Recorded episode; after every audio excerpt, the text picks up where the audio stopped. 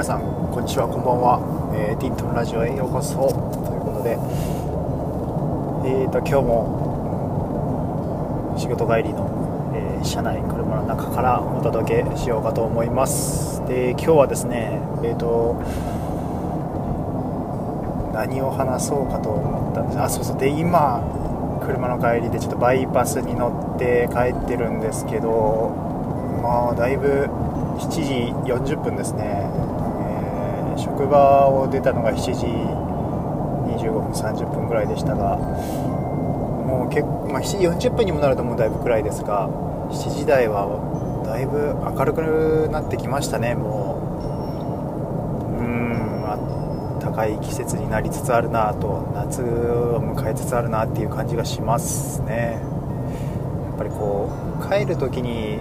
まだ空が明るいってすごいテンション上がりませんか？僕はすごい帰る時にまだ明るかったらすごいテンション上がるんですよね、まあ、ちょっと嬉しい季節になりつつあります。はいということでえーと思ったんですけどちょっとやっぱ今はまあもうさすがに暗いですがバイパスからちらっと見えた夜景がめちゃくちゃ綺麗でただこの上り方面からはちょっと見えづらいんですよね。まあと一瞬だけ見えた夜景がめっちゃ綺麗でした、うん、えー、っと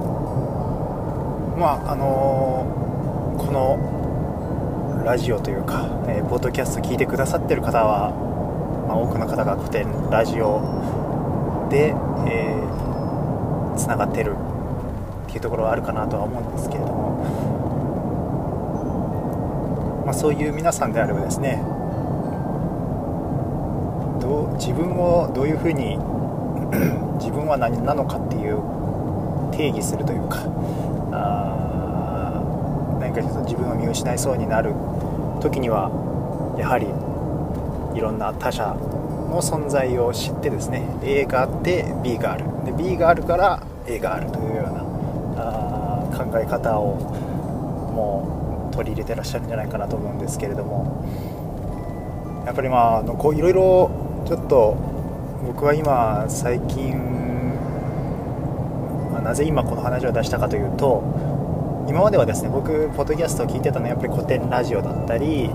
えー、新型コロナウイルスだったりやっぱりま樋口さん発信のものが多かったんです、まあ、かなりやっぱりあの辺りも含めると本当に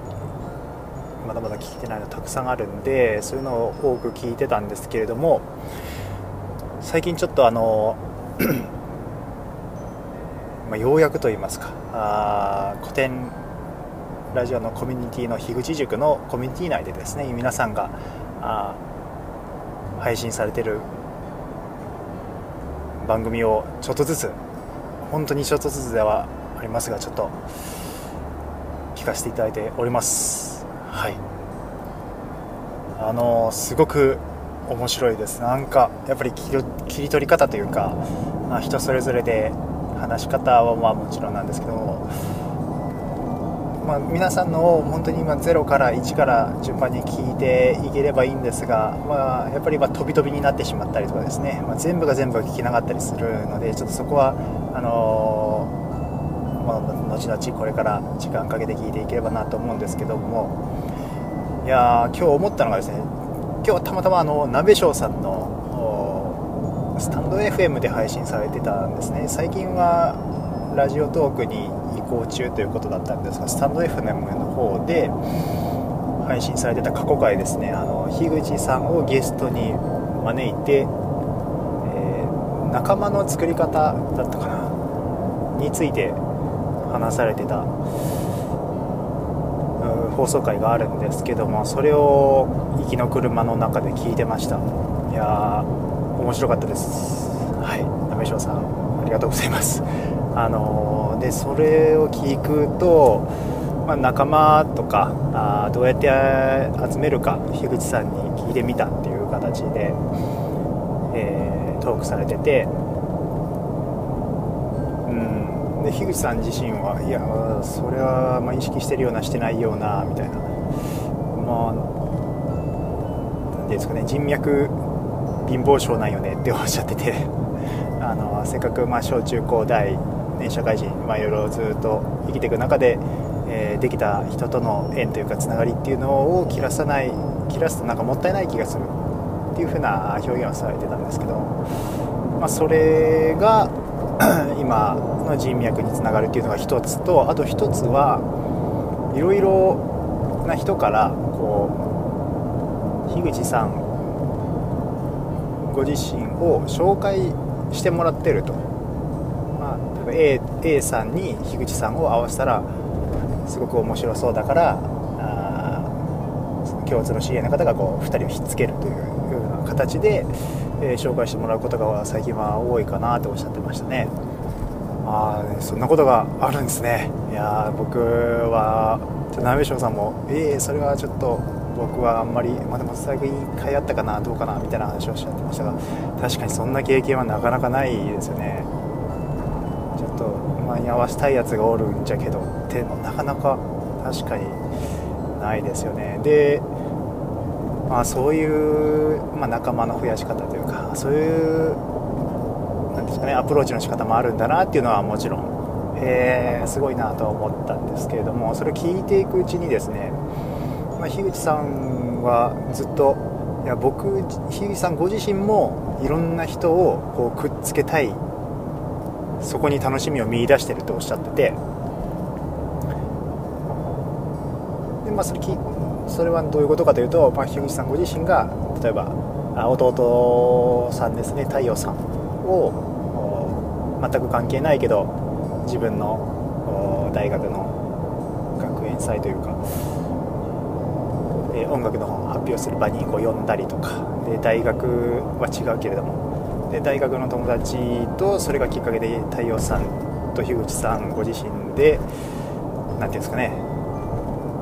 樋口太陽さん弟さんは直接は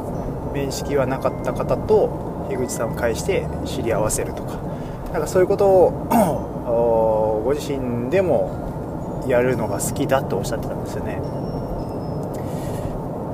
でそれを聞いた時はですねへえあそういう感性もあるんだなとかって思ってたんですけどなんか今こうして思思い返してみると樋口さんがそういうのを好きでやってるから樋口さんご自身も、まあ、いろんな人からこ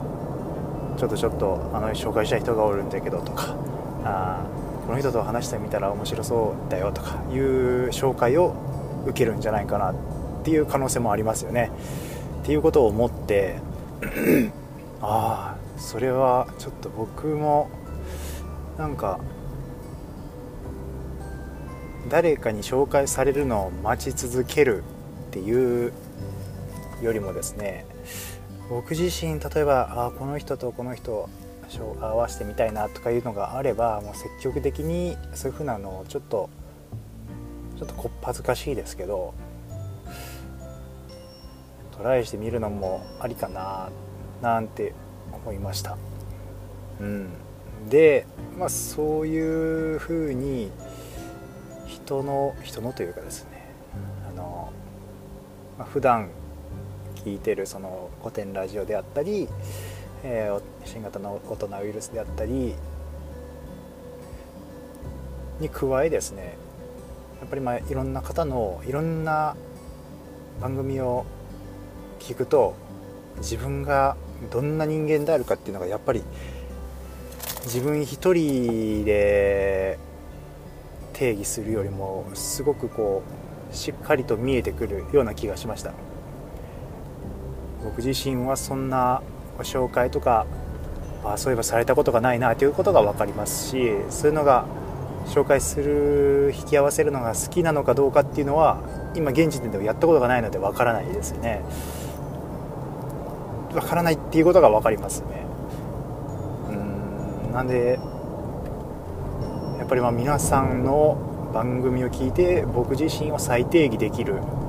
じゃないかなっていうようなちょっと気がし始めました。はい。ということでまあう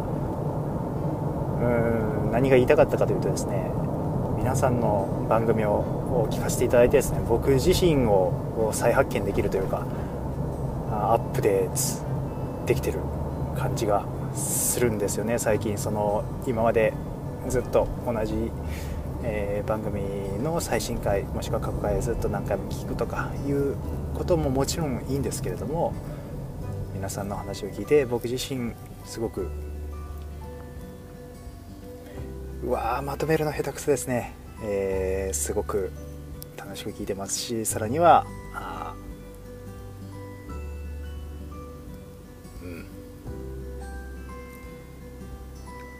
自分自身っていうのを見つけるいい機会になってるなと感じました。はいということでちょっとグダグダとなりましたし本当に回りくどい表現になってしまいましたがえー、これからもですね、あの皆さんのポッドキャスト聞かせていただきますのでどうぞよろしくお願いします。はい以上です。